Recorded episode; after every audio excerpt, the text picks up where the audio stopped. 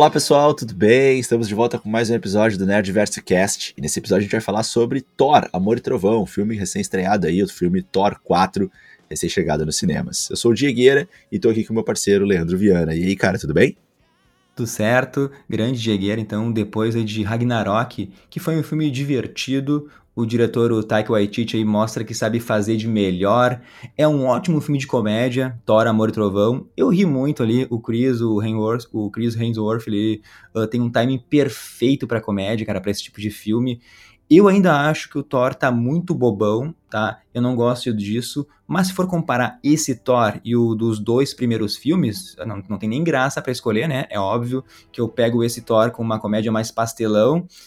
Mas eu vou reforçar que o filme, é, em relação à comédia, é muito bom. Os dois primeiros atos eu me diverti muito. Talvez teve uma hora que começou a ter piada demais, isso até me incomodou. Podia ter um pouquinho menos, Diego, não sei se tu vai concordar comigo. Tá, mas beleza, eu tava comprando essa ideia maluca, né, dessa explosão de cores do Taika Waititi. Ah, mas, velho, o último ato, pra mim, eu, Leandro, assim, cara, estragou tudo que o filme construiu, sabe? Ficou uma história totalmente superficial, porque tentou mostrar ali uma mistura de comédia com drama, e isso em um pouquíssimo tempo de duração ali do filme. Então, para mim, assim, o filme Thor, Amor e Trovão, um filme de super-herói, me decepcionou um pouco no final, Diego. Não sei como é que foi pra ti aí a tua sensação. É, não, realmente a gente esperava, né, o, o Gore, Carniceiro dos Deuses, aí como um vilão é, com muita vontade de matar, um vilão que nós queríamos ver ele matando os deuses, né? E não vimos isso.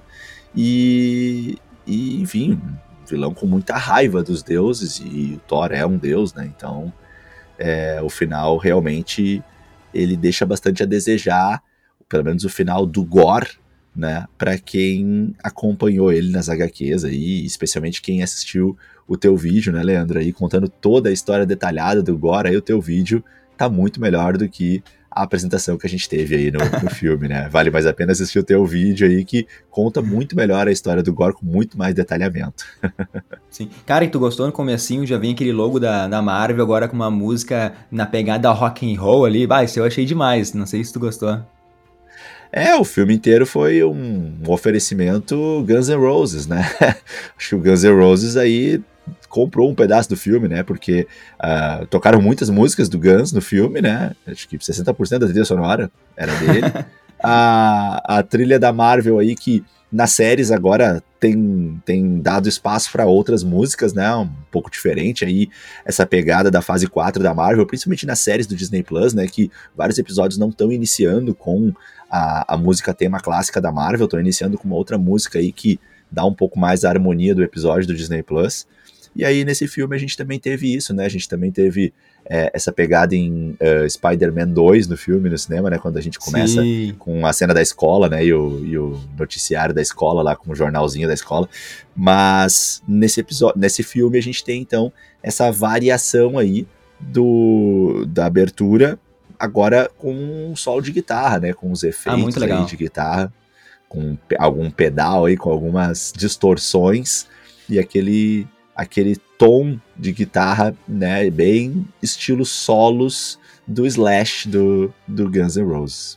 Sim. Cara, eu sempre falo pra ti, né? Pô, ô Diego, eu confio no diretor. Falei lá, eu confiava no Sam Raimi por causa da duração de Doutor Estranho. Uh, eu confiava no Taika também quando saiu duração. Só que esses dois filmes estão mostrando para mim que se for corrido, frenético isso tira todo o potencial, assim, de ambos, sabe? Duas horas para Thor foi pouquíssimo tempo, porque tinha muita coisa para contar. O Gore, como tu falou, precisava de um maior desenvolvimento. A Jenny Foster precisava também. Cara, ficou tudo muito rápido, corrido. Uh, faltou explorar mais esses personagens porque eles têm histórias riquíssimas, cara. Então parece que eu tô assim me contradizendo e realmente como filme de comédia, eu amei ali para dar várias risadas, mesmo que tenha exagerado em certos momentos, mas agora no, no momento assim que a gente vai explorar o conjunto da obra, parece que ficou faltando algo para mim, pelo menos, Diego. Pois é, é, a gente, quando a gente estuda um pouco de uh, evolução do cinema, né, existe uma coisa no cinema chamada tempo, né, o tempo, o ritmo de filme. E ritmo de filme é, de certa forma, similar aí o que os professores da física falam sobre a entropia do universo, né? Que ela só aumenta, ela não diminui. Nossa. O ritmo de um filme, ele também ele só acelera ao, ao passar do tempo, né, Leandro? Se tu assistir hoje um filme de 15 anos atrás, 20 anos atrás, ou até mais, tu vai perceber que o filme ele te incomoda de uma certa forma, porque ele tem uma cadência maior e eu não falo nem de tempo de filme, né? Eu falo de ritmo mesmo, de velocidade com que as coisas acontecem. Sim. Recentemente eu assisti novamente na escola com os alunos o filme clássico, né, de algumas décadas atrás, Sociedade dos Poetas Mortos. Nossa geração deve conhecer esse filme, né? Um filme muito bonito mas os alunos dormiram no filme e a grande maioria não, não, conseguiu curtir né, o filme, porque é um filme que tem outro ritmo, né? E, bom, parece que a Disney está muito preocupada com a, a, Disney, a Marvel Studios, os responsáveis estão muito preocupados com as gerações atuais, né? Eles não estão tão preocupados assim mais com as gerações antigas, né? E aí a nossa acaba entrando um pouquinho nessa leva que começa a ficar um pouco deixada de lado, porque enquanto a gente quer ver muito uma fidelidade ao que a gente viu nas HQs, me parece que os produtores não estão tão preocupados com isso, eles estão preocupados com uma experiência cinematográfica atualizada, atualizada para as gerações mais novas, que não vão ter paciência para um filme alongado. É uma pegada, é uma escolha completamente diferente, por exemplo, do que a gente viu no filme do Matt Reeves do Batman, né? Esse é um filme que não se preocupa em se esticar para contar bem as coisas, né? E, e, eu gostei muito do filme do Batman, e mas também já comecei a sentir esse contraste de um ritmo que não é o ritmo que a gente tem visto mais atualmente, né, de filme. Então eu só queria fazer esse comentário, uh, não estou defendendo, né, eu, eu particularmente já não fui para o cinema com grandes expectativas quando eu vi que o filme teria duas horas, eu já é, esperava e, e, de certa forma atendeu a essa expectativa baixa que eu tinha de um filme que seria muito rápido, muito resumido, muito sintético e que nos deixaria com aquela sensação de queremos bem mais, né? Queremos ver mais da Jane Foster, queremos ver mais dos Guardiões da Galáxia, queremos ver mais do Gore. Então, de certa forma, eu não, não me senti muito surpreendido com isso, mas fico chateado. Só que essa chateação ela já tinha vindo antes, Leandro. Eu já tinha sentido ela a partir do momento que eu sabia que o filme seria curto. E parece que o pessoal tá tá só reclamando, né? Reclama que os filmes são muito rápidos, depois reclama do Batman, que o filme é muito lento, dá sono, então o pessoal não tá conseguindo achar um meio termo. E pros ouvintes aqui já perceberam, né, que o Diego gostou do filme muito mais que eu, né? Então a gente vai divergir muito durante o podcast. Mas eu acho que a gente já pode. Já quero começar falando do vilão, Diego, do Gore, porque o filme ele começa o filme contando a história do Gore. Eu achei demais isso, porque foi uma bela adaptação das HQs, tá? Lá nos quadrinhos, vamos falar um pouquinho dos quadrinhos, o Gore mora nesse planeta inóspito, que é um deserto, assim, e ele sempre aprendeu com os pais daí a cultuar os deuses. Daí aprendeu a adorar os deuses, sabe? Então, só que ele só se foge, meu. Ele perde lá o pai pra febre solar, depois perde a mãe para uns monstros, depois passa anos e anos, ele se casa, constitui uma família, daí a mulher dele morre por causa de um terremoto, e o último filho daí morre enquanto eles caminhavam pelo deserto, assim como tá aparecendo no filme, né? Então, durante todos esses anos, ele tá pedindo ajuda para os deuses, rezando, implorando, não perdeu a fé. Só que ele viu todos que, eles, que ele amava ali sendo mortos, então ele pegou um ódio mortal por eles, né? Na verdade, nesse momento ele até duvidava assim que os deuses existiam, né? Eu tô resumindo muito a história aqui, como o Diego já falou, lá no YouTube tem um vídeo completíssimo assim explicando o Gore, então eu convido vocês aí no nosso canal, Nerdverso Cast, no YouTube, para assistir ele, tá? Então, voltando aqui, o Gore sozinho, ele tá vagando por esse deserto e ele vê assim no céu dois seres caindo. Um desses seres, desses seres era o Nu, o deus dos simbiontes, né? E o outro era um ser de pele roxa, assim. Calma, né? Não é, não é, o Thanos, tá? Era só um cara de pele roxa, de pele roxa, assim. Mas o Gore viu os dois caindo do céu com armaduras e dele percebeu que realmente os deuses existiam, tá? E esse ser de pele roxa pediu ajuda pro Gore porque estava muito ferido ali. E nesse momento deu Gore, o Gore, ele se sentiu ofendidíssimo assim. Ele sempre rezou, pediu ajuda e nunca atenderam suas preces. Agora, um dos deuses está machucado e está pedindo ajuda para ele assim, né? Mas abrindo parênteses, como eu disse, o outro deus era o Nu, o deus dos simbiontes, e como ele estava assim acompanhado também com sua necroespada, que nem gente vê né, no filme. E essa necroespada, na verdade, se a gente for resumir aqui, ela é o primeiro simbionte criado pelo Null. Ele forjou essa espada assim de uma outra dimensão em uma luta contra os celestiais, né? Até aquela cabeça de celestial que, que aparece no primeiro filme dos Guardiões da Galáxia é o Null que matou. Ele arrancou aquela cabeça, né? Nos quadrinhos, pelo menos, né, pessoal? E a essa cabeça que se chama lugar, a cabeça que se chama lugar nenhum, né? Ou em inglês nowhere, Isso. que é uma colônia hoje, né, de mineração, né, onde rolam aquelas uh, aquelas negociatas malucas lá e onde eles vão encontrar com o Tivan, o colecionador, só para complementar, Leandro. Perfeito, Diego.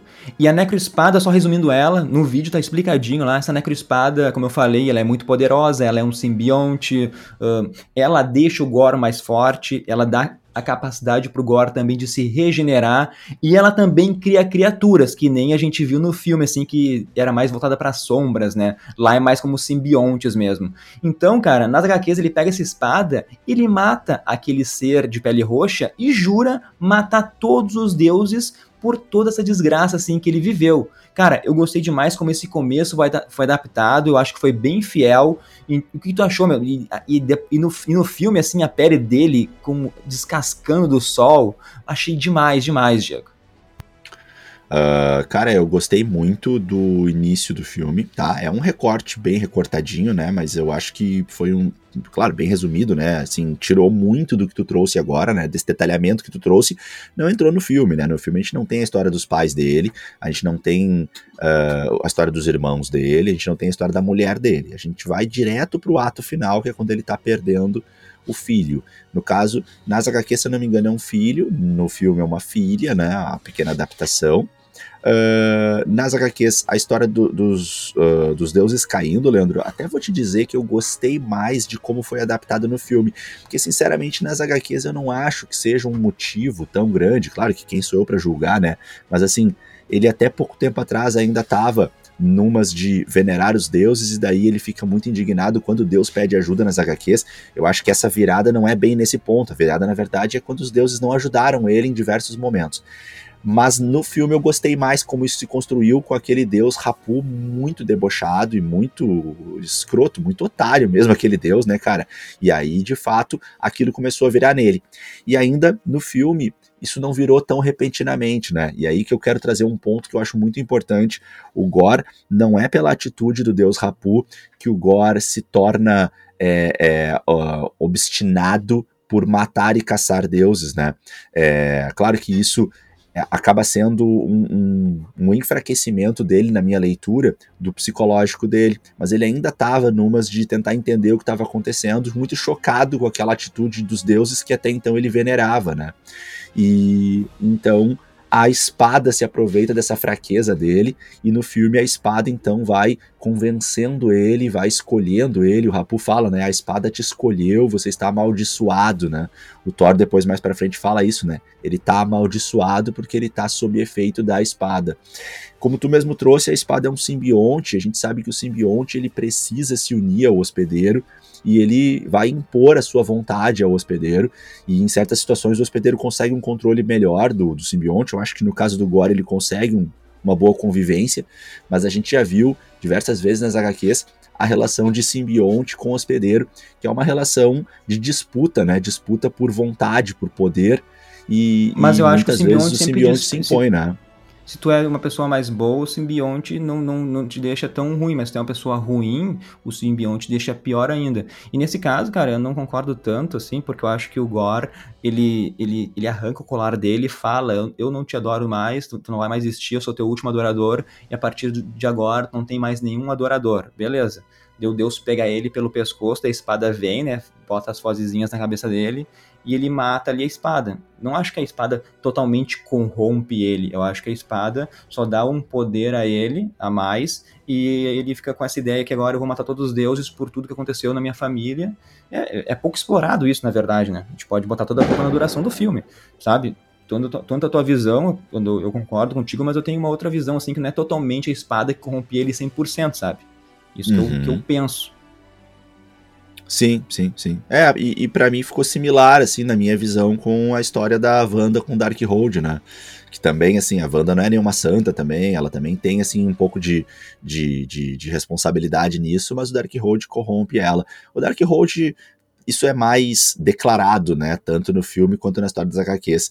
Já a Necroespada ficam algumas dúvidas, porque não, a gente não tem tanto assim do Nu, pelo menos não nas HQs antigas, né? Recentemente aí com a Marvel Unlimited, principalmente aí com o serviço de pagamento anual para tu receber as revistas online uh, da Marvel, assim, as, essas é, é, continuações dos quadrinhos que agora estão andando assim, é, meio que flertando com o MCU, embora não seja a mesma coisa, mas a, a Marvel Unlimited, né, o serviço aí de, de aquisição de, de, revistinhas online, trouxe recentemente aí uma nova saga dos Vingadores contra o Nu. Eu tô bem curioso para ler, ainda não consegui dar uma olhada, porque o Nu é muito poderoso, mas a gente tem poucas histórias originais deles da, das HQs mais antigas. Então a Necroespada, a gente tem uma informação um pouco mais restrita sobre ela. Mas, mas, mas seguimos Diego, aí. Eu só queria comentar falar, uma coisa rápida. Fala, fala. Quero falar, queria falar que o Christian Bale tá sensacional no papel, meu. Ele tá assim, ó, aterrorizante. Tipo, o filme é uma comédia pastelão, só que o tom ele muda drasticamente quando o Gore ele tá em cena. Uh, com ele não tem piada, assim, é tudo mais macabro, é sempre mais escuro. E, cara, ele se mostra poderoso ali, ficou muito bom isso no filme. Uh, não ficou estranho esse contraste, sabe?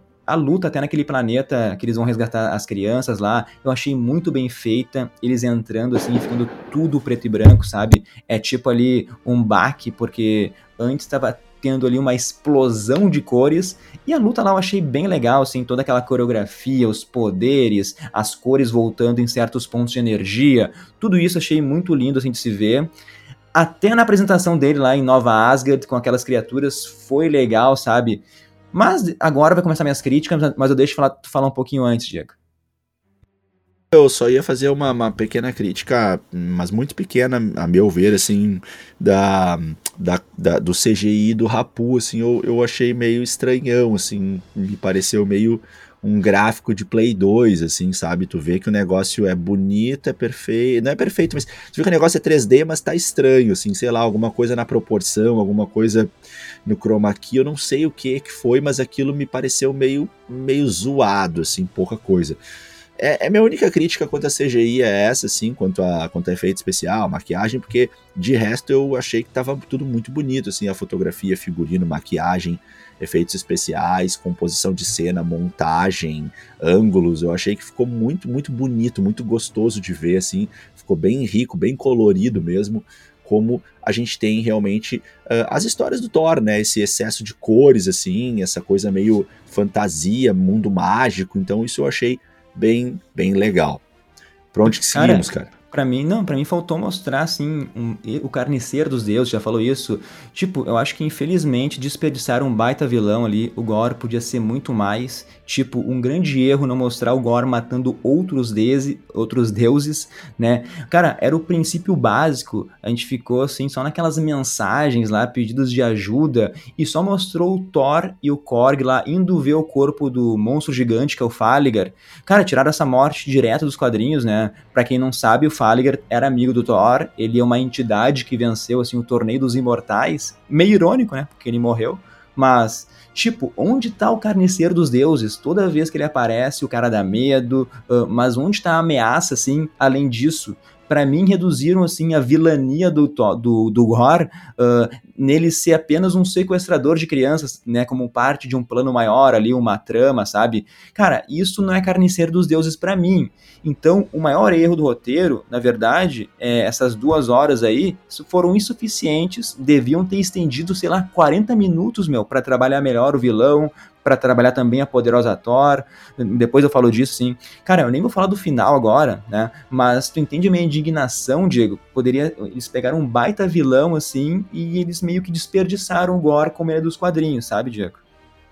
Ah, eu não concordo que desperdiçaram, mas eu concordo que a gente poderia ter visto ele matando deuses, e isso realmente fez falta. Não tem, não entendo por que, que não, não vimos ele, ele matando mais uns dois ou três deuses gigantes e poderosos, só pra né, uh, ficar um pouco mais justo, né? Ele ser o carniceiro do, dos deuses e ser tão temido, né?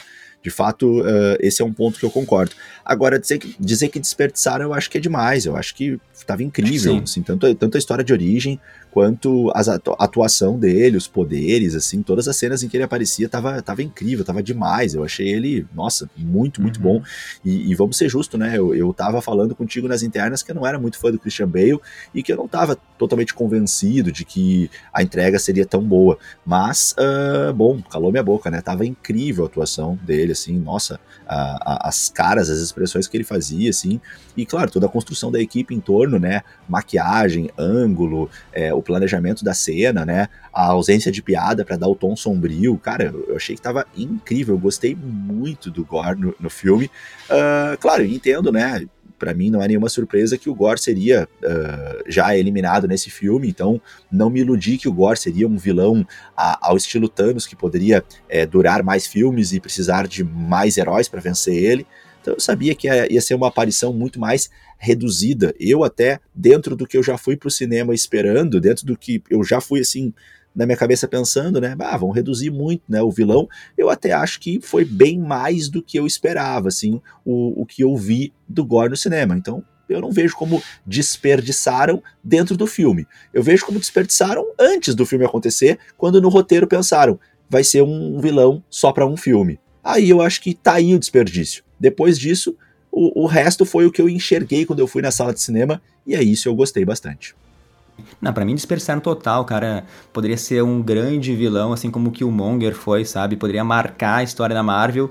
E para mim foi reduzido, sim, apenas um, um, um, mero coadjuvante do Thor, assim, que o Thor, uma batalha, matou ali e a gente não vai lembrar do Gore daqui a alguns anos como alguém que marcou o MCU. Para mim, não ficou assim que nem nas HQ, sabe? Na HQ o cara morre, o cara volta, o simbionte regenera ele. O cara é muito poderoso. Aqui, para mim, ficou fraquíssimo, assim. Mas só uma coisa, tu achou a caracterização do Gore da filha lá no começo, tipo, uh, igual o Kratos, Diego? Tipo, aquele, o risquinho nos, olhos, no, nos olhos, ali eles têm dois risquinhos, né? Para mim, não sei se foi uma homenagem, uma piada, porque o Kratos também é um, uma pessoa que mata deuses. Tu achou que aquele risco lá no começo, quando ele era ainda não tinha virado Gore, tu achou que é tipo uma, uma homenagem tu nem percebeu isso? Não, não me passou pela cabeça em nenhum momento isso, cara. Nem, nem pensei. Agora tu falando, eu, eu exercitei aqui um, um pensamento, mas me, me incomoda esse pensamento. Não me parece algo que faça sentido, não. Eu acho que não. Mas gostei bastante da tua desse argumento aí, cara. Achei, achei legal, achei muito criativo, muito inteligente aí a tua observação. Mas se me perguntar assim, o que, que tu acha? Tu acha que teve? Eu acho que não.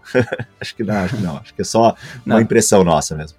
Ah, pra mim é o Taika Waititi fazendo piada com Kratos, tá ligado? Em vez de botar só um risco no olho, botando os dois lá uma maquiagem bem parecida, vermelhinho ali, só para fazer uma piada. Mas só pra gente falar, o grande plano do Gore no filme é chegar até a eternidade no qual ela pode fazer um desejo ali, que no caso, o que ele quer, né, é matar todos os deuses.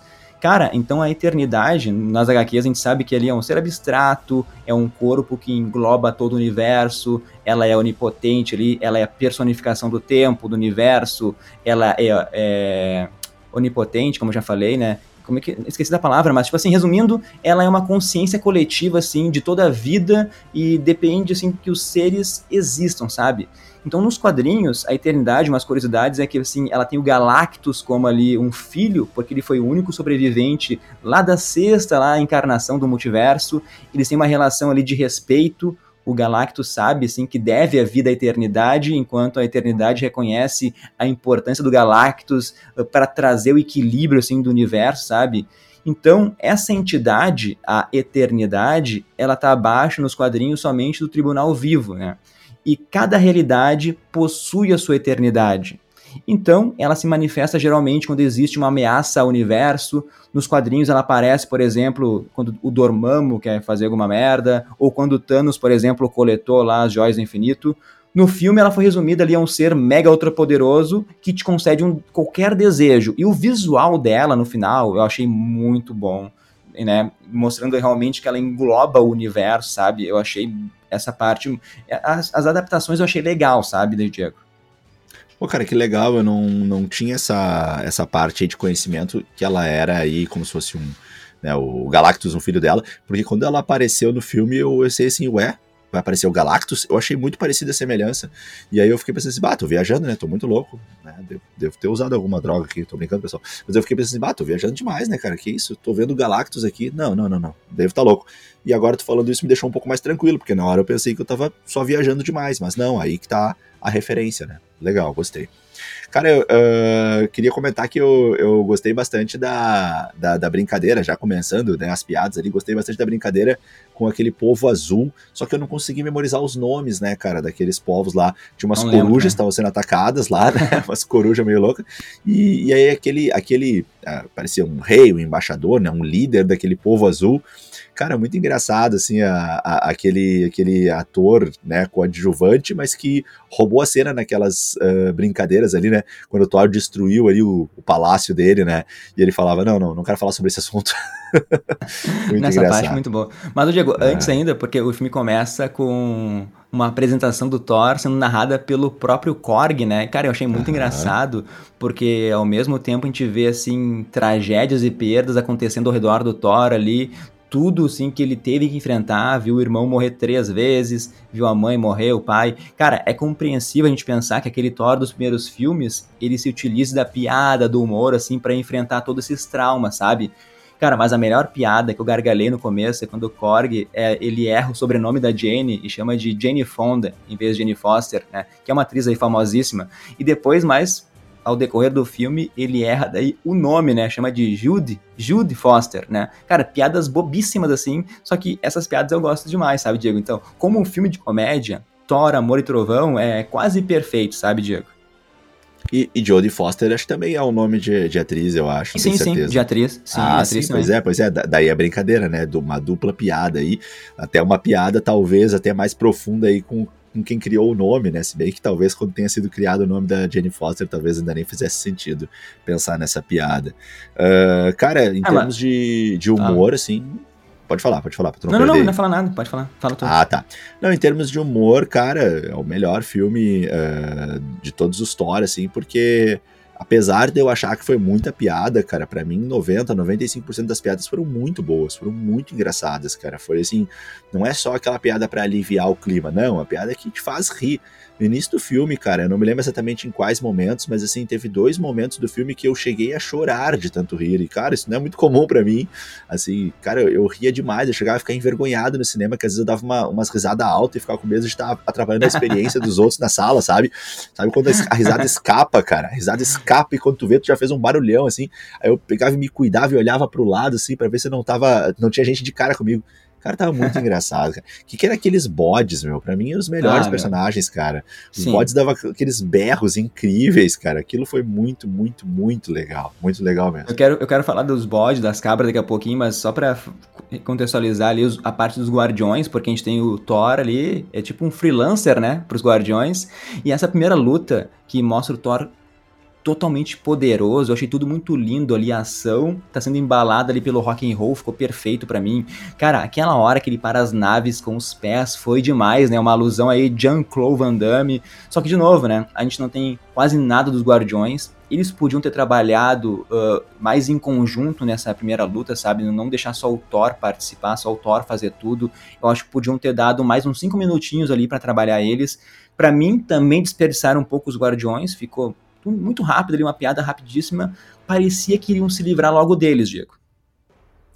É, não sei, eu, eu também pensei um pouco isso num primeiro momento, mas depois eu fiquei pensando na discrepância de poder, né, cara? Porque dos Guardiões, nenhum deles tem poder, né? Assim, algum poder, assim, de super força, uma força realmente incrível como a do Thor, poder do raio, poder do Mjolnir, poder do Rompe-Tormentas, nenhum deles tem, né? Depois eu comecei a buscar nas batalhas dos Guardiões que a gente assistiu, a gente em nenhum momento viu eles, assim, triunfando contra um grande exército, né?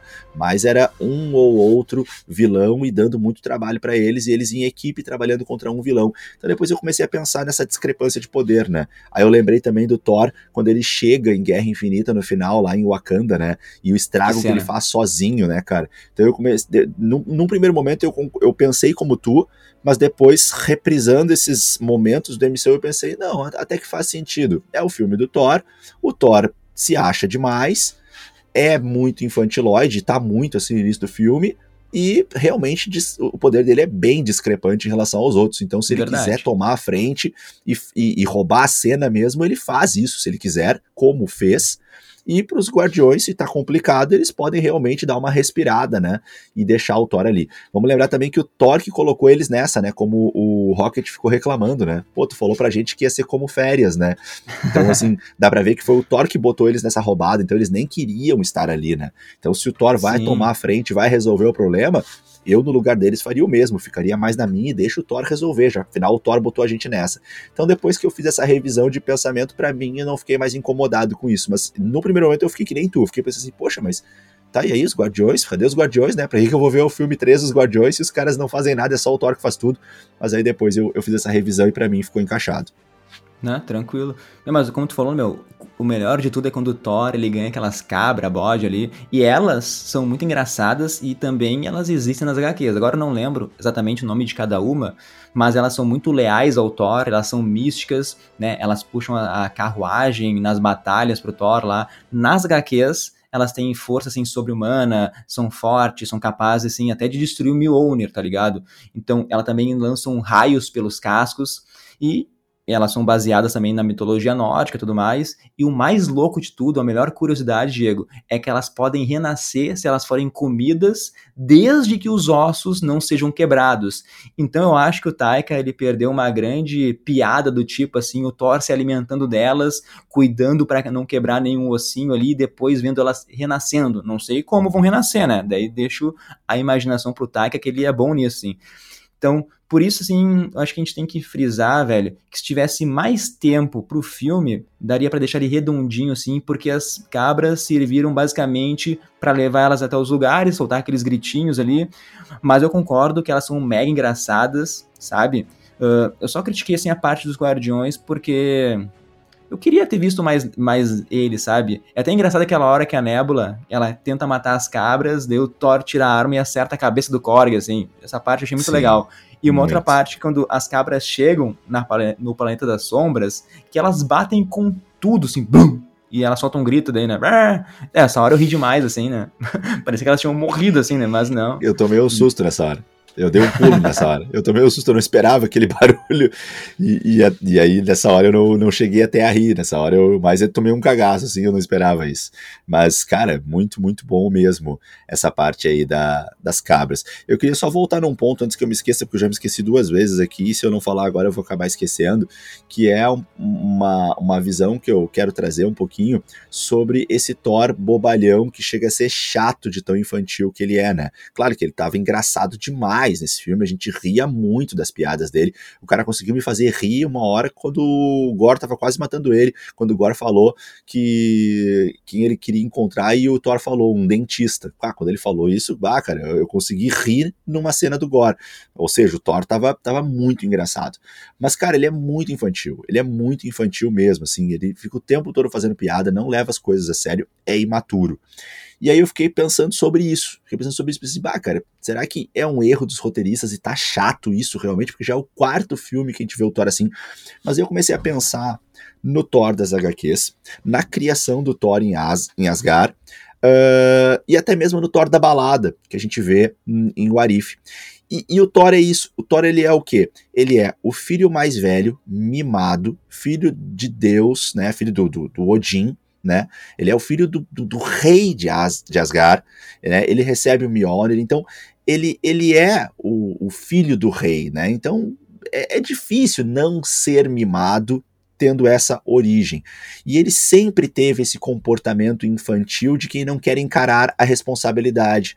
Quero chamar aqui alguns pontos importantes. Quando ele é super irresponsável no primeiro filme e vai confrontar o gigante de gelo, causando um problemão lá pro Odin, que tem que resolver um problema diplomático, quando né, o Thor fica indigno do, do, do Mjolnir no primeiro filme. Ok, o filme é muito ruim, e é outro tempo, né, outro momento, o MCU tava começando a querer dar os primeiros passos, mas a gente já tem esse comportamento do Thor nesse momento, né? Uh, o Thor, ele tem esse, esse comportamento também de muito baladeiro, de muitas festas e loucuras e tal, que a gente vê isso também um pouquinho no primeiro filme. A gente tem um outro ponto muito importante que é o final de Ultimato, quando Thor renuncia ao papel de rei, né? Tipo assim, ele não tá aceitando a responsabilidade dele e ele passa isso pra Valkyria, de uma maneira muito bonita ali, né? Não, é para ti, tu que nasceu para isso, mas ele tá fugindo da responsabilidade. Então, de certa forma, não é uma novidade e também não é uma, uma invenção isso é o personagem. Esse personagem Thor é o personagem que sempre foi construído nas HQs. Então, nesse momento, eu vejo como algo, de certa forma, é, fiel, fidedigno ao, à personalidade do Thor. Claro que poderíamos ver uma adaptação na MCU de um personagem que amadurece. Gostaríamos de ver isso. Mas não precisamos disso. Isso não é necessário. Afinal, é da personalidade dele essa imaturidade.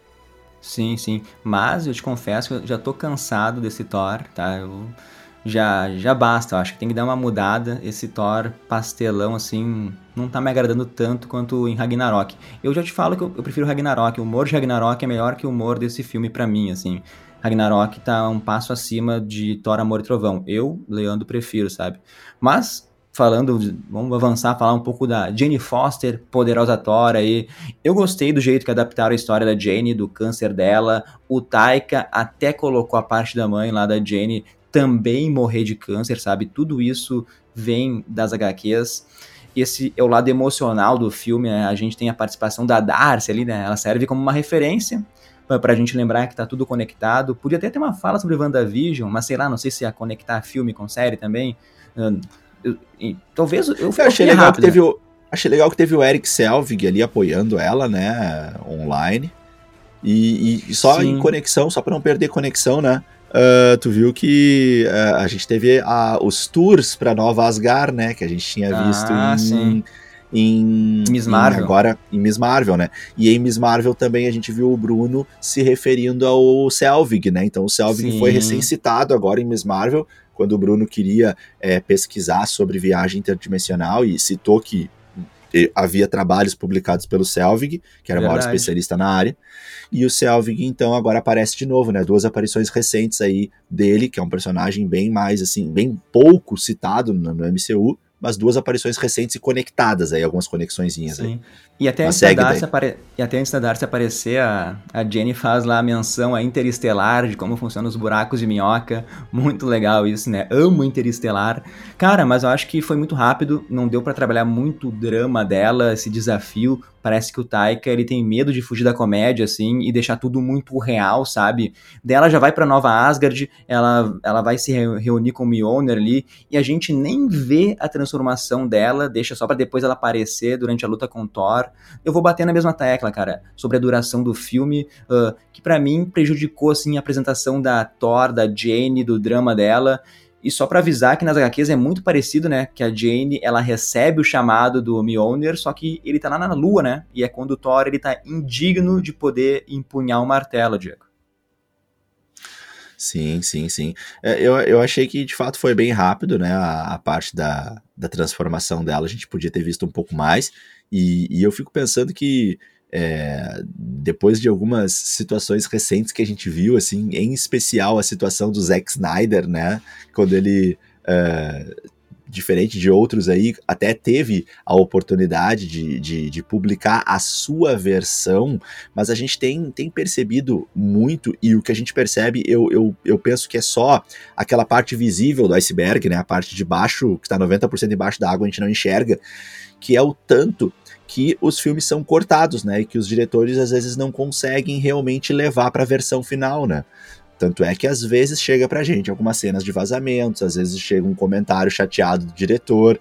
Tivemos, né, o, o, o Snyder Cut, né, de, de uh, Liga da Justiça, que por sinal mudou drasticamente, né, a opinião pública sobre o filme.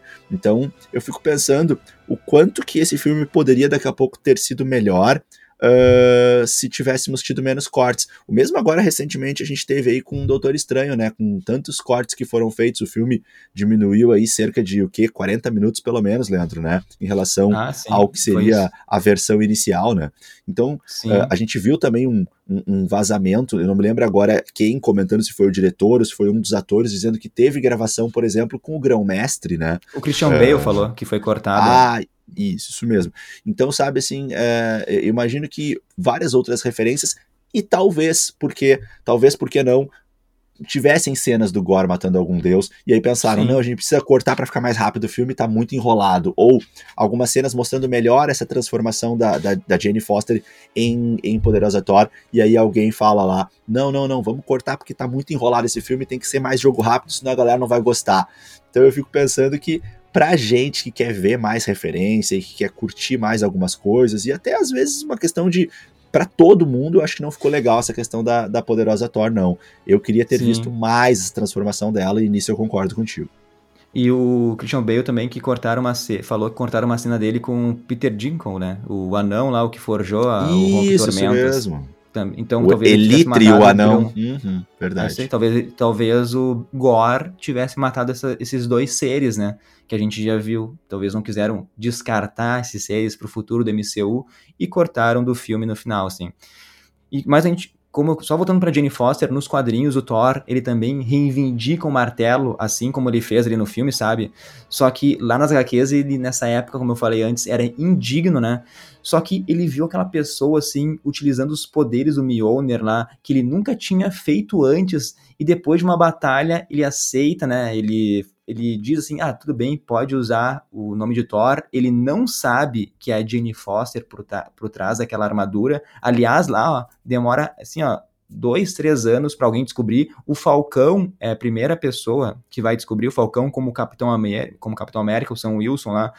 Cara, então, uma dica, né? Vão lá no nosso canal do YouTube e assistam o nosso vídeo que a gente explica Poderosa Thor. Lá tá tudo direitinho explicando, assim.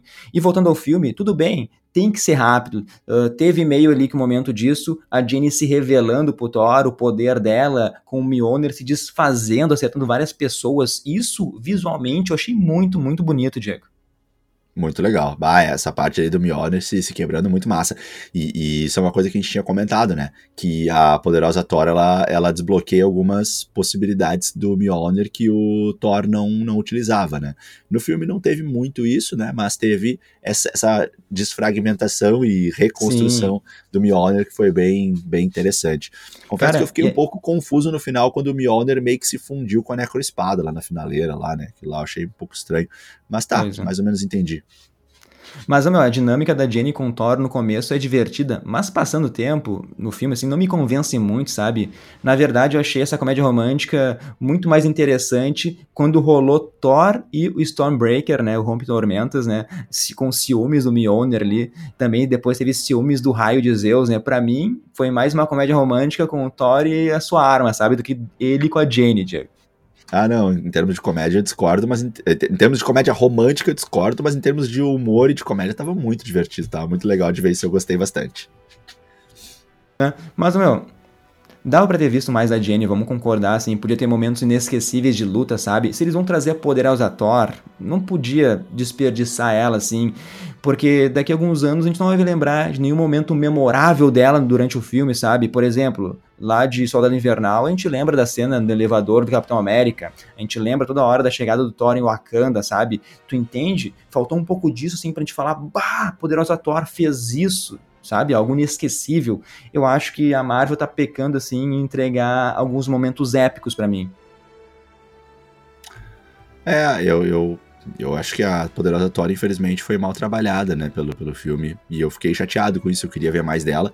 Até, na verdade, eu queria muito, na verdade, o contrário, que o Thor morresse e a Poderosa Thor seguisse o legado, né. Então, em relação a isso, eu, eu realmente não, não gostei.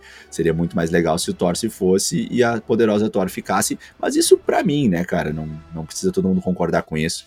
Confesso que eu uh, achei meio estranho assim, o filme terminar com aquela mensagenzinha clássica, né? Uh, nesse filme foi Thor voltará, né? Eu pensei, nossa, bah, o Chris Hemsworth ficou, né? Bah, uma galera já se foi das antigas, mas o Chris ficou, né? Então, Achei uh, um pouco estranho isso, né? Achei que era a despedida dele nesse filme. Pelo visto, ainda não, né? Não sei que outra aparição que ele vai ter. Ah, mas acho que seria muito mais interessante o contrário, né, cara? Ele, ele daqui a pouco ir embora e quem ficasse para levar adiante o legado fosse a Jenny Foster. Mas isso, isso, falando em termos de roteiro, né, Leandro? Porque assim, uh, sem ingenuidade nenhuma, eu sabia que isso não teria como acontecer pelas, uh, pelos offlines que a gente acompanha aí dos atores, né? E a Natalie Portman aí, que não tá muito pilhada aí de seguir no MCU. Eu até achei é. que o filme foi meio feito de má vontade, assim, mas enfim. Né? Era, é, era o que eu já imaginava, já assim, aí pela questão das, das internas, né? Assim, de saber dessa relação e o que a mídia trouxe pra gente. Sim. E completando a equipe, a gente tem a Rei Valkyria, naquela vida entediante, burocrática. Ela tá administrando Nova Asgard. Cara, muito engraçado ela ter que participar de coisas para chamar o turismo da cidade, assim, tem o, o, a propaganda do Old Spice. O filme podia, assim, trabalhar um pouco mais esse tédio e, e depois a gente interligar também com, com Miss Marvel, né? Porque, como tu falou, lá no primeiro episódio tinha as, as banquinhas que vendiam passagens para para visitar Nova Asgard, pá, tá cheio de cruzeiro lá, um monte de coisa para fazer. Uh, cara, ele, o, o Taika ele não pensa duas, duas vezes assim antes de fazer piada com qualquer coisa, sabe? E daí eu achei uma piada na hora eu ri, que era aqueles cones do infinito, sabe? Eu achei engraçado na hora, mas depois pensando assim em casa, pensei, pô, se tu for ver, ele tava fazendo piada assim com o sofrimento de algumas pessoas, né? Pô, um monte de gente sofreu aí com o Thanos. Ele vai vender os cones do infinito com a manopla do Thanos. Daí eu depois pensando assim, achei uma piada de mau gosto. Não sei se tu concorda comigo, se tu leva tudo pra piada também, Diego.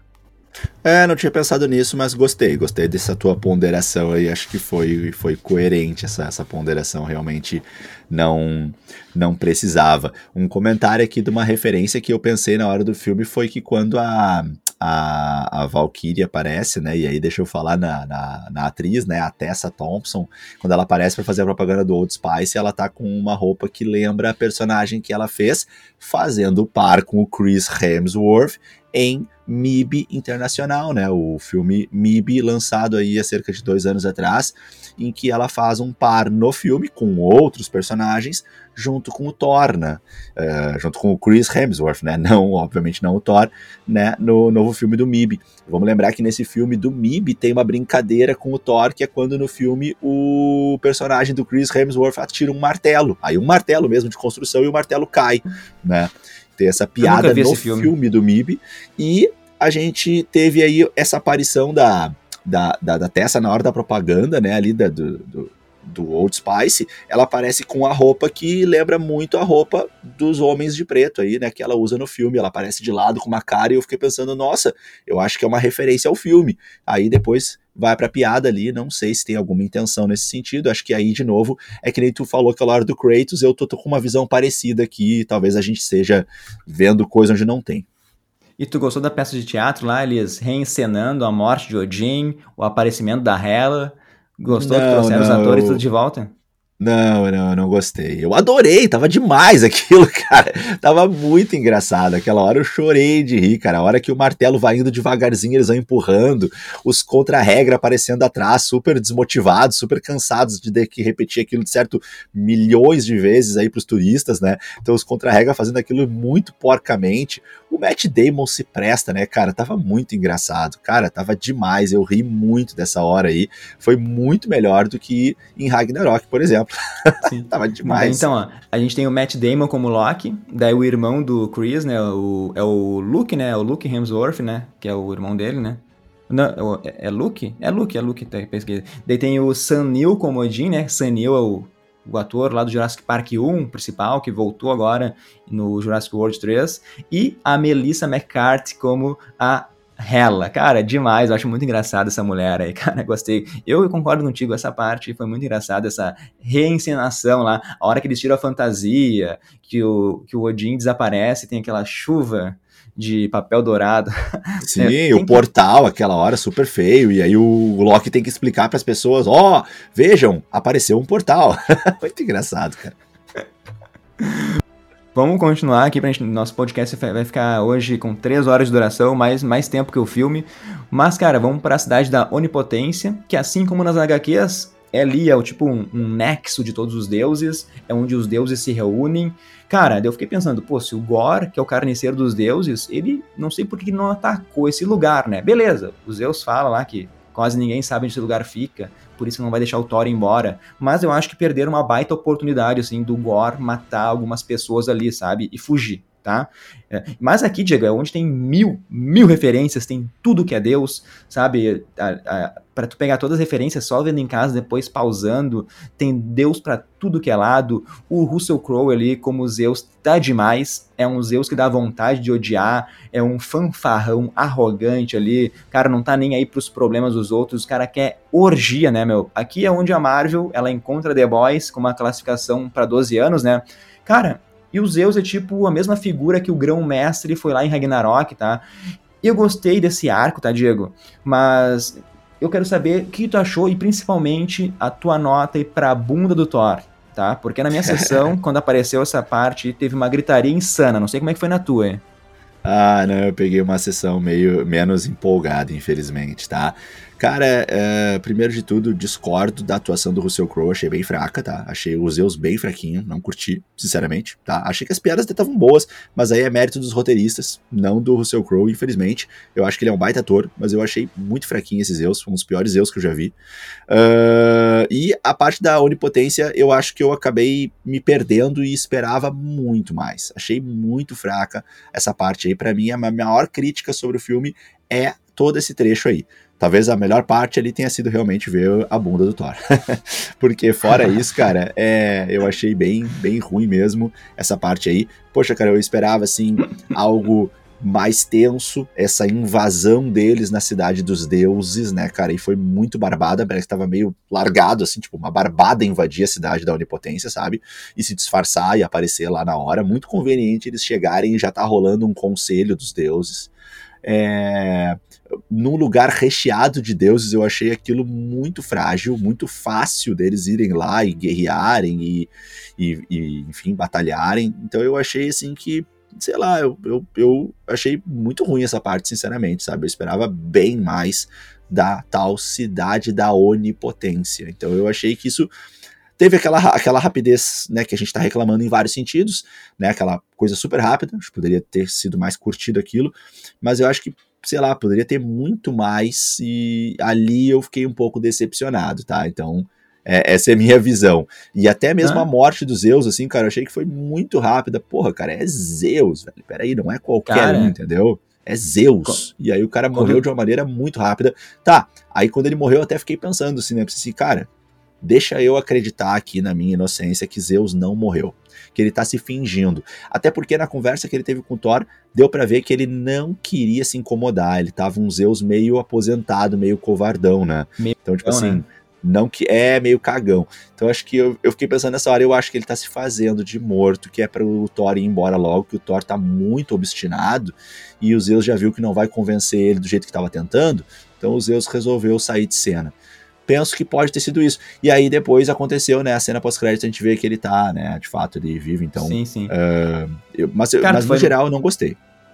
Tu foi mais esperto que eu, porque na hora que o Thor, ele vê que o Korg tá destruído, ele pega o raio e joga com raiva no peito de Zeus, para mim matou ele. Cara, eu fiquei chocado, eu, falei, eu não esperava isso. A gente aqui criou várias teorias que o Gor ia matar os Zeus, né?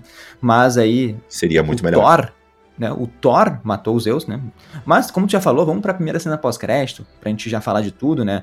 Porque daí, como ele, eu pensei que tinha morrido, para mim meio que inviabilizou os Zeus voltando na primeira cena pós-crédito, tá?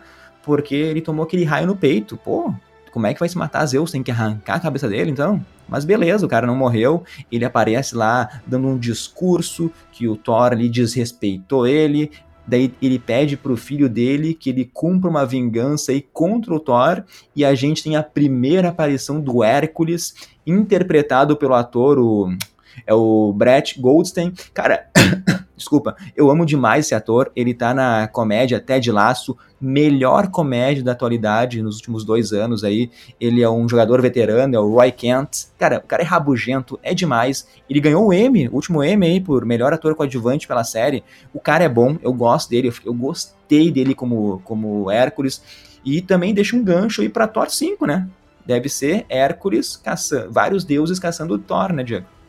É, parece ser isso, né? É, eu, eu, eu não gostei dessa cena pós-crédito aí. Achei que essa aparição do, Hércules aí ficou meio forçada Pô, demais, Diego. enfim. Demais, não, não Diego. Essa, essa, não, essa parte gostei. gostei demais. Não gostei, achei bobinha.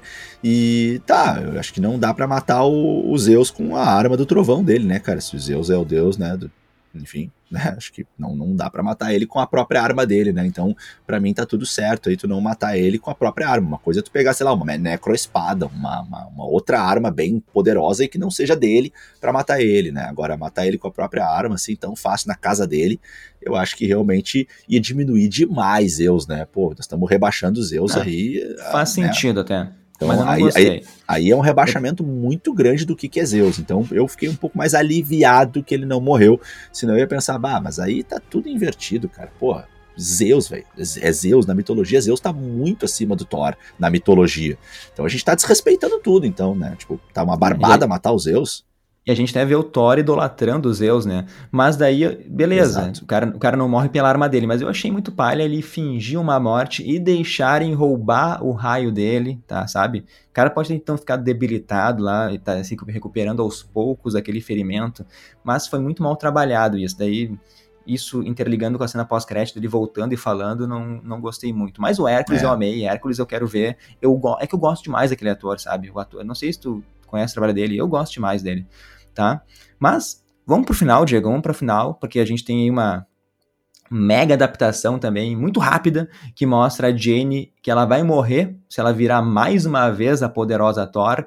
É igualzinho nas, nas HQs, né? Mas no filme não explica muito bem, né?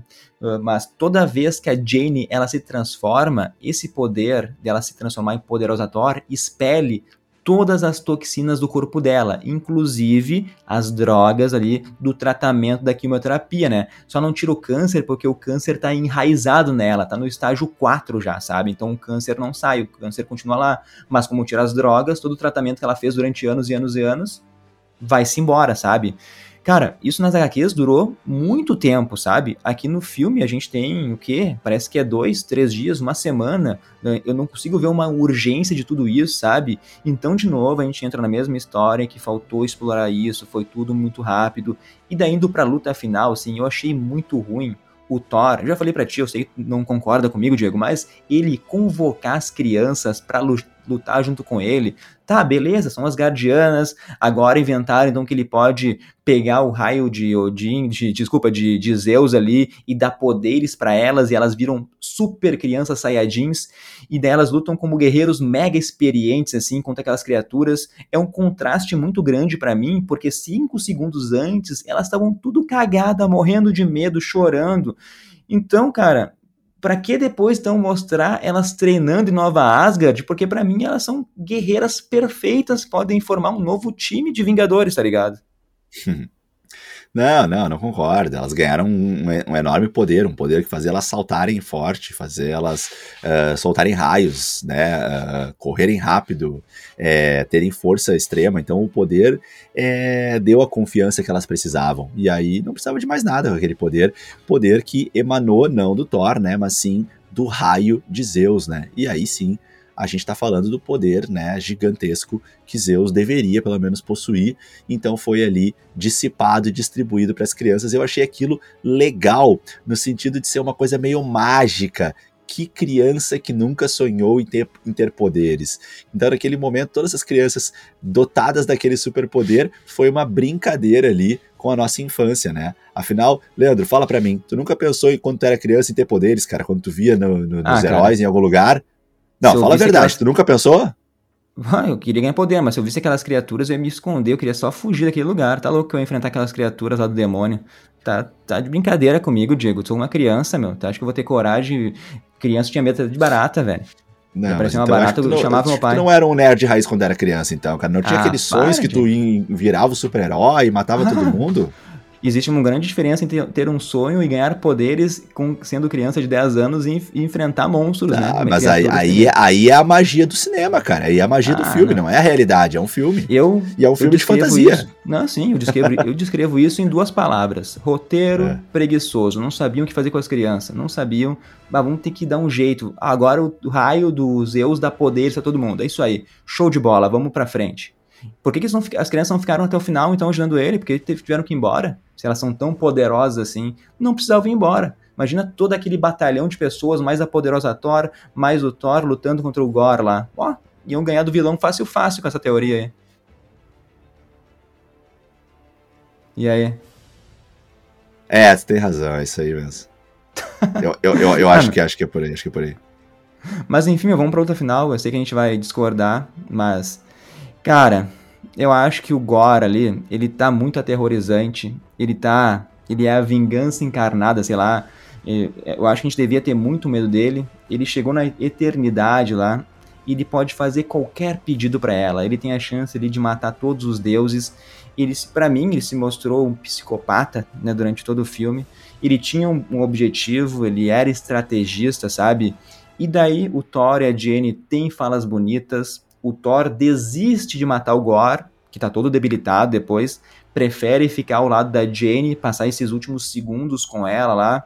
O Thor, ele aceita essa derrota, eu acho que aceitou até muito fácil a derrota, e ele implora ali pro Gore para ele pensar um pouco melhor, uh, para ele não buscar a vingança e sim o amor. Cara, tudo isso é muito bonito, é muito lindo, mas não, Diego, pelo amor de Deus, não é a melhor decisão de roteiro, uh, de falas para isso, para esse final o carniceiro ele escolher a filha, que a filha volte, ao invés de saciar o seu desejo de vingança, é algo que eu não gosto. Para mim, estraga o filme, porque toda a construção do personagem durante essas duas horas. Eh, claro, a gente pode filosofar aqui e dizer que a espada corrompeu ele quando quebrou isso, quando a, o Thor quebrou a espada, o Jane não lembra agora, eh, ele recobrou a sua consciência lá. Mas para mim, como eu falei antes, a espada só, só aflorou o ódio que ele tinha pelos deuses no começo do filme lá, quando ele viu que o Rapu, ele não estava nem aí para o seu sofrimento, não, não quis em nenhum momento ajudar a sua filha. Cara, isso a gente, como já falou, né? Se a gente for entrar no tópico uh, de ser corrompido, o filme vai ficar, vai ficar pior ainda para mim, porque daí é igual que a gente viu com a Wanda no multiverso da loucura, que ela foi corrompida, só voltou a si por causa dos filhos, e o Gore é a mesma coisa por causa da filha. Cara, ele é um puta vilão demoníaco durante o filme todo ali, e no final ele volta a ser bom, ele vai fazer ali um sacrifício pelo amor da filha. Cara, eu não gosto quando tenta humanizar vilão, uh, uh, uma finalização de um vilão que tinha, como eu falei, um enorme potencial para ser uma ameaça muito maior. Para mim foi péssimo isso. O Gore dos quadrinhos é um ser ali que quer matar o Thor e todos os deuses a qualquer custo. Desculpa, Diego, não quero que tu fique triste comigo assim por não ter gostado do final do filme, mas eu não gosto quando tentam humanizar assim um vilão para dar um objetivo maior para ele, sabe? Eu gosto que vilão é vilão porque ele é mal e era isso, acabou, sabe, Diego? Sim, sim, sim. Não, eu te entendi. É... Tu, tu, não gosta, né, que, que, que humanizem, né? E eu, eu acho legal também não humanizar mesmo, até porque ele não é humano, né? Ele, eu não, não me lembro agora qual é a origem dele, né? Mas é, é, é, outro planeta que ele, que ele vive, então ele não, não é humano, né? E, e assim como as crianças também, né? São, são as guardianas e tem um, um Licano, se não me engano, né? Que é de descendente de, de lobisomem, né? Ali no meio. Tem um outro também, que hum. eu não me hum. lembro agora qual é a, a descendência. Então, nem, nem cabe muito falar em humanizar, porque ninguém ali é humano quase, né? Só ah, mas é, Foster. Sim, ah, beleza. Tu entendeu que humanizar não é no caso humano, mas trazer uma razão à sua vida, à sua essência de vida, sabe? Não humanizar em relação a ser uma pessoa humana, né? Qualquer... Tu entendeu o que eu quis dizer, né, Diego? Ah, tá, tá. A questão de... de, de... É, não sei, é que na verdade, para mim, uh, a, a, coerência é o, o... Por que, que ele ficou com raiva dos deuses, né, Leandro? O que, que levou ele a ter raiva dos deuses? Os deuses no filme, não atenderem né? suas... filme. Sim, o deus Rapu não, não atender às suas preces, ele enxergar que os deuses não se importam com ninguém. Deus lá, ele fala que que estão ali só para ver seus adoradores, é mais um sacrifício em nome de uma divindade. Então ele percebe que todos os deuses tu pode colocar no mesmo saco assim, que eles não estão nem aí para as pessoas. E o próprio Zeus é uma imagem disso, né? O Zeus também é um deus que não está nem aí. Ele até fala, vamos ver, vamos contar os sacrifícios para nós. E... Todo mundo fica é, feliz, nas, né? HQs, nas HQs faz sentido porque a gente tem essa construção toda, né? Mas no MCU não. No MCU ele só tem esse, essa visão pelo lado do Rapu, né? Ele só fala com o Rapu, né? Ele não conheceu nenhum outro deus.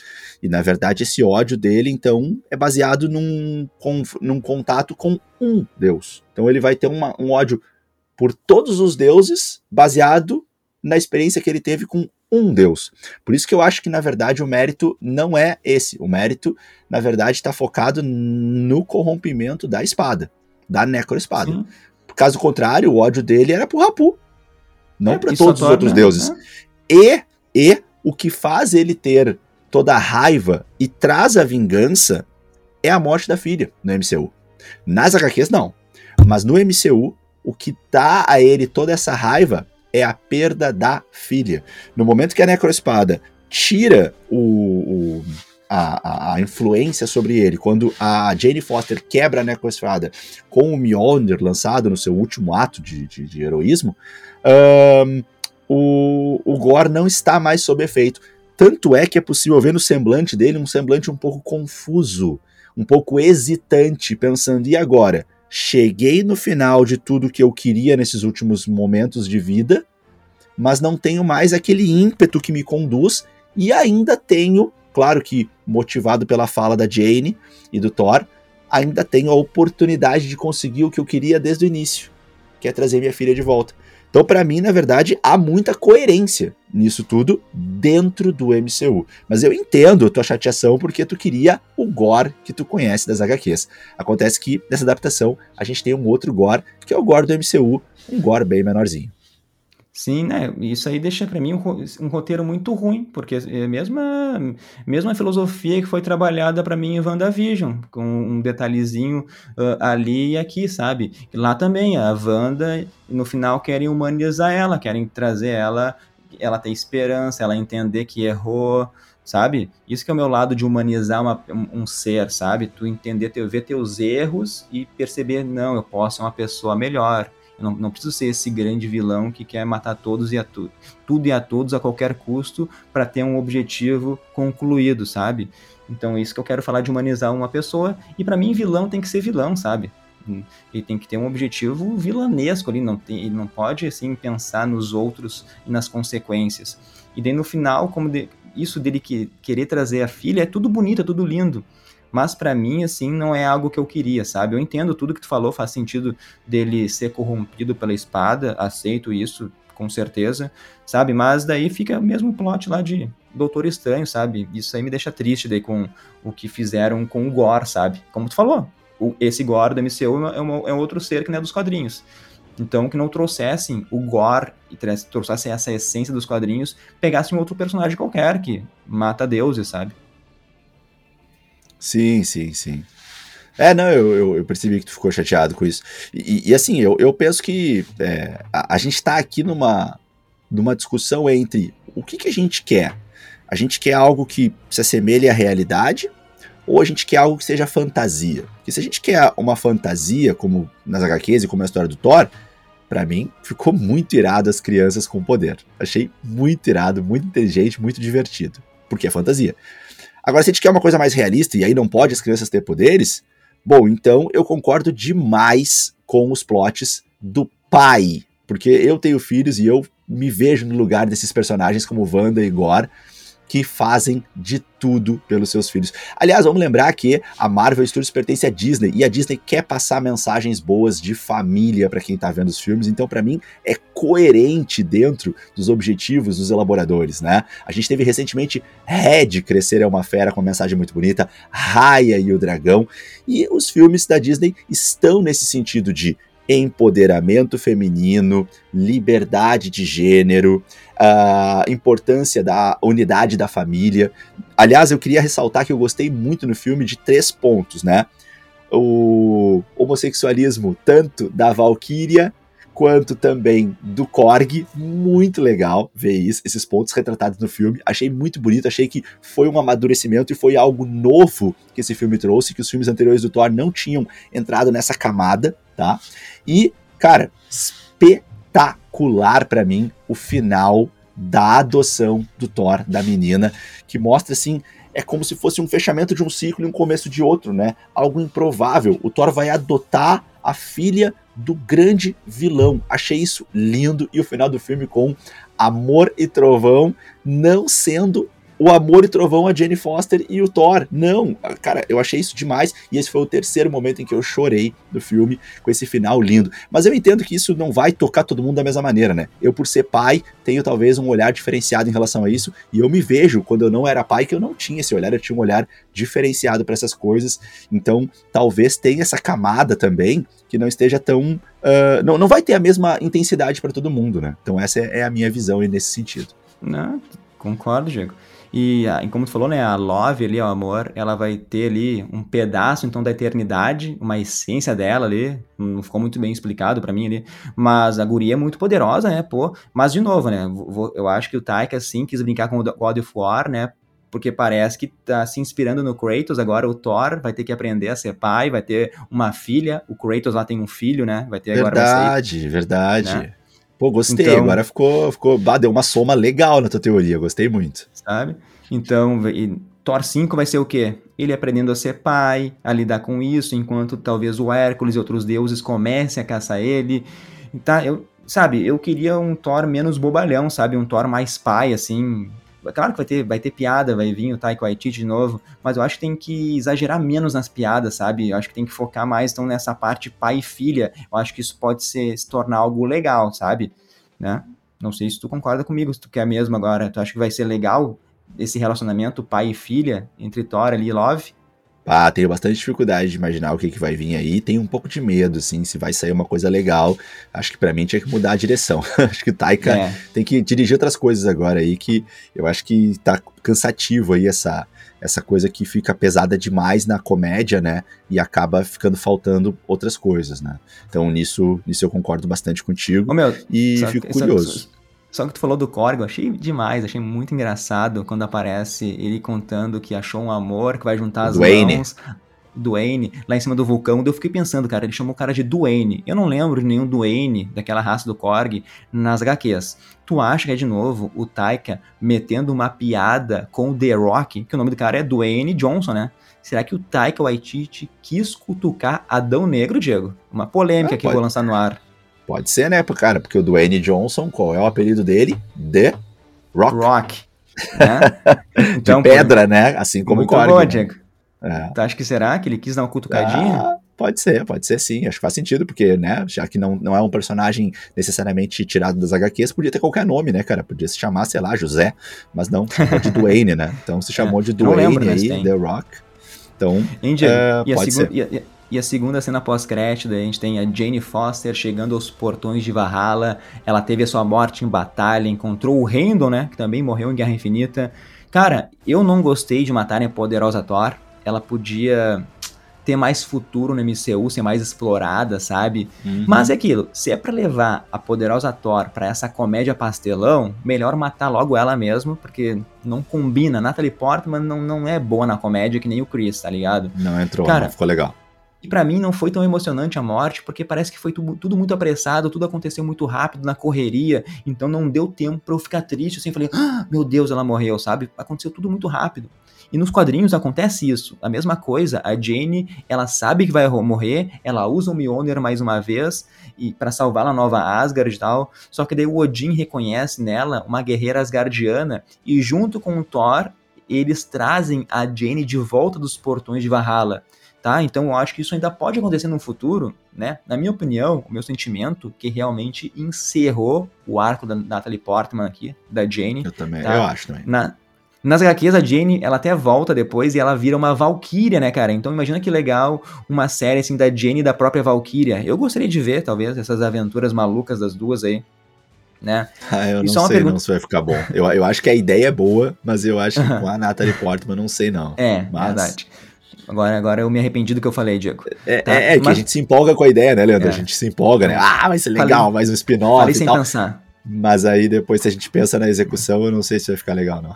Falei sem pensar, desculpa, peço perdão aos ouvintes. É. Retiro... Mas eu gostei da cena, mas eu gostei da cena pós-créditos, assim, uhum. né, pela, pela, pelo final que deram pra personagem, porque ao longo do filme foi falado, né, mais de uma vez sobre essa, esse desejo forte, né, dos, dos Asgardianos de quererem morrer em batalha, né, uma coisa meio assim, uma honra para eles, né. A gente tem a Sif lá, aquela hora falando, né, ah, eu vou, uhum. né, pra Valhalla porque eu vou morrer em batalha e tal. E até ali, acho ah. que foi uma piada sem graça ali do Thor, né? Ali brincando com ela, que ele tá, ela tá sem, sem braço ali. Seu braço foi pra Valhalla. Em batalha.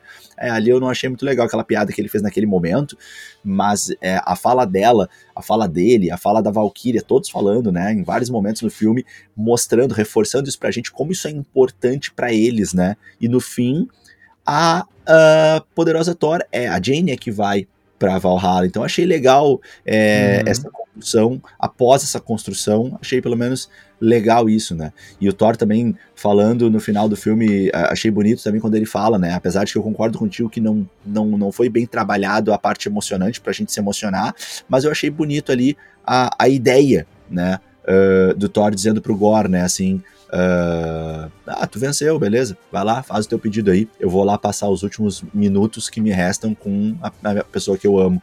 Isso eu achei legal, isso eu achei bonito, assim, a, a mensagem, né? Embora a execução não ficou muito boa. Uhum. É duas coisas, agora tu falou da Lady Sif, trouxeram ela só pra essa piada, né? Tipo assim, onde é que tava a Lady Sif nesse tempo todo que ela sumiu? Pra que trazer ela só pra fazer essa piada, sabe?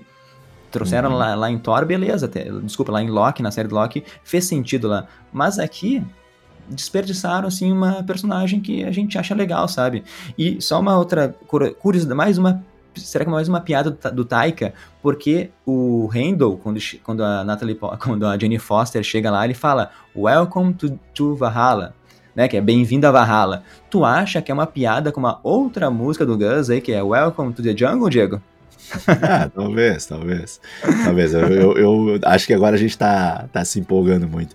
Mas pode ser, quando vê é mais uma brincadeira aqui. Eu acho que nessa hora não tinha muito, muito espaço para isso. Fiquei feliz de ver o, o Heindel, né? Eu acho que Uh, para mim é uma das melhores uh, atuações que eu já vi do Idris Elba, que eu não acho que ele é um excelente ator, infelizmente, mas eu acho que como Heindel foi legal de ver ele lá. E achei bem legal também ver o filho dele, né? Depois a, a mãe uhum. aparecendo. Isso foi, foi massa, assim, de ver ele sendo conduzido, Thor ajudando ele. Isso foi isso eu curti no filme. Ah, eu gosto do, do Idris Elba ali, nosso sanguinário do Esquadrão Suicida. Mas, cara, vamos então para finalizar e dar as notas aí. Ah, eu acho que Teve um certo momento que exageraram nas piadas, a gente já falou, o roteiro para mim foi bem mediano, o tempo de duração é o maior vilão do filme, né, Diego? E daí falta aquele aprofundamento da Jane, do Gore. O Christian Bale tá impecável no papel, cara, se, sempre se doou pros seus filmes, sabe? Mas faltou tempo pra gente ver esse carniceiro dos deuses aí. E então, o que vamos para as notas. Eu quero mudar minha nota lá de Doutor Estranho pro Multiverso da Loucura. Não, eu quero mudar para deixar mais um padrão aqui, eu quero deixar Doutor Estranho com nota 8, tá? Mas lembrando que a gente dá várias notas para séries e filmes e a gente, só, a gente tem um ranking para filmes que é diferente do ranking para séries, tá? Então não tentem comparar filmes com séries, tá? Então para Thor, Amor e Trovão, Diego, eu vou dar por toda a minha experiência, sim, que eu sei que tu gostou mais que eu. para mim, Thor, Amor e Trovão foi nota 7, sabe? Foi um filme assim, nota 7, acima da média, mas não é algo que vai revolucionar o MCU, sabe? Sim, sim, sim. Ó, achei estranho pra caramba essa nota aí, porque fico pensando em vários outros filmes que ficaram com nota mais alta que essa. E acho um pouco estranho, mas é, digo, é a tua experiência, é a tua nota, né? Digo, claro. Uh -huh. Eu gostei mais de Doutor Estranho no Multiverso da Loucura do que, do que Thor. Eu gostei mais, então. Sim, por isso sim, essa é a minha nota. Sim. É, eu, eu, eu, gostei bastante de Doutor Estranho Multiverso da Loucura. É, não sei qual dos dois que eu gostei mais. para mim, os dois filmes estão tão próximos, assim. Acho que os dois foram filmes que, que uh, tiveram uh, umas falhas meio grandes, assim, e tal. Mas, ao mesmo tempo, eu acho que são filmes amadurecidos depois de muitos anos de MCU. Então, eu acho que são filmes bons. Eu gosto bastante. Eu acho que, que esse filme do Thor ele é bem diferente dos outros três filmes. Eu não, não acho que dá para comparar com Ragnarok. Até claro que tem muitas similaridades assim no estilo de filme, com muita comédia, com muita referência e, e muita viagem daqui para lá, mas eu acho bem diferente, né? No Thor Ragnarok eu acho que, que a batalha com a Hela foi super curta, eu acho que algumas coisas aconteceram uh, uh, de uma maneira meio boba, assim, no filme, acho que ficou muito mais tempo eles lá naquele planeta lá do... do, do, do em Sakar. Uh, é, em Sakar, do que realmente batalhando, né, com a Hela, o final foi tudo muito rápido e tal. Para mim, o melhor de Ragnarok ali é, é, é, o Hulk junto com ele ali e o, e o final com o Thanos chegando e, e aparecendo na frente da nave, na, na cena pós-créditos. Agora, muito diferente disso para mim é, é Thor Amor e Trovão. Para mim é um filme que é diferente. Para mim é o melhor vilão que eu já vi em, em, uh, nos Thor, assim, nenhum outro vilão chega perto desse vilão. Uh, gostei demais da atuação do Christian Bale, acho que ele realmente elevou o nível. A, a, o humor tá, assim, incrível. As piadas estavam muito engraçadas. Uh, a parte de, de montagem de, de, figurino, mais CGI, mais maquiagem, tava muito, muito, muito boa mesmo. E a parte de roteiro deixou a desejar, como vem acontecendo com frequência nas últimas produções da Marvel, tanto séries quanto filmes, isso tá acontecendo com bastante frequência, caiu bastante o nível. Mas a curta duração, como tu falou, foi um, é um vilão muito grande, só que eu já sabia, né, dessa duração curta e eu já tinha sofrido isso antes do filme, então eu não sofri isso durante o filme, eu já fui com esse sofrimento já passado, já, já sabia que isso ia acontecer, então eu fui analisando outras coisas do filme e para mim eu gostei muito, principalmente das mensagens que o filme passa quanto à questão ali da adoção, a, a fidelidade à, à personalidade é, imatura do Thor. É, a Jane Foster, apesar da execução ser muito ruim, eu gostei da trajetória que o filme trouxe para ela, só acho que foi muito mal executado. E, e gostei também bastante da, de algumas mensagens, como ali a Valkyrie assumindo o homossexualismo, o Korg também tratando isso com muita naturalidade ali, com a sua raça. Então é, é esse conjunto de mensagens, mas principalmente o lance da adoção da menina achei demais. Então, para mim, o filme é um filme bom, gostei. E minha nota para ele é 8,8. Nossa, olha aí. Diegueira. Vai, vai ter pessoas que vão se identificar no filme contigo, né, Diego? Tem muitas pessoas que, que, gostam do filme, outras pessoas vão se identificar mais com a minha fala. Então esse podcast eu acho que foi bem perfeito, assim, com duas visões bem diferentes, né? Tu teve uma experiência muito melhor com o filme, eu tive uma, uma outra experiência que eu não gostei tanto. Eu vejo críticas assim que me abalam demais, sabe? Que eu não consigo comprar essa ideia aí do, do da Marvel de querer fazer um filme com com um tempo mais reduzido para ser algo mais rápido, de querer fazer sempre essa coisa para a família, para todo mundo assistir, todo mundo se divertir. Eu acho que daí eles acabam deixando alguma essência assim dos quadrinhos de fora. Mas, cara, demais isso aí, velho.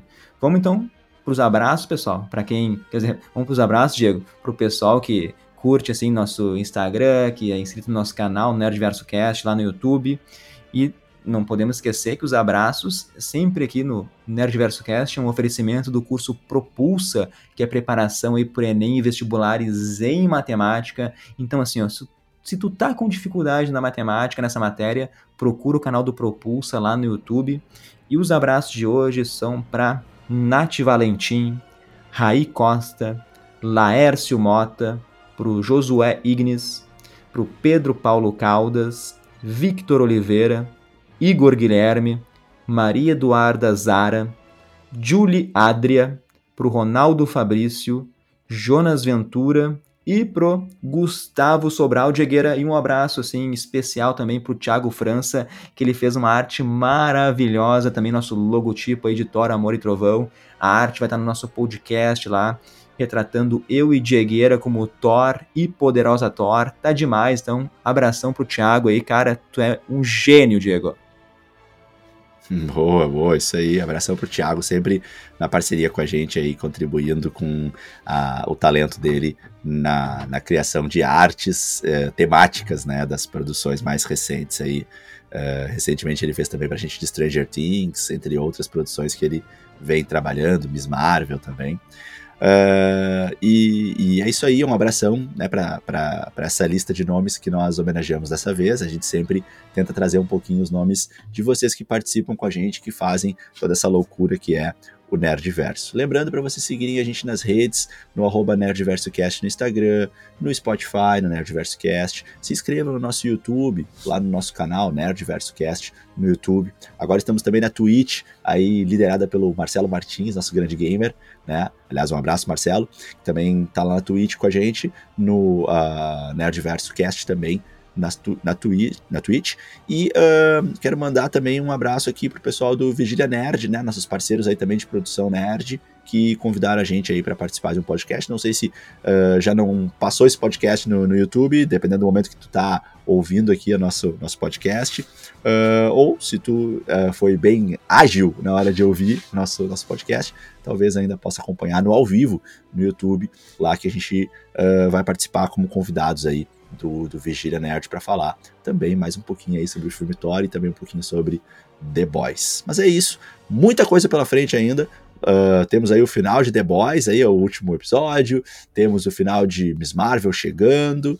Tem muita coisa vindo aí, muita coisa que espero que seja boa, mas que independente do que vier, a gente vai estar aqui presente debatendo, analisando com vocês, trazendo referências, trazendo uma leitura mais aprofundada, criticando se for necessário, elogiando se for possível.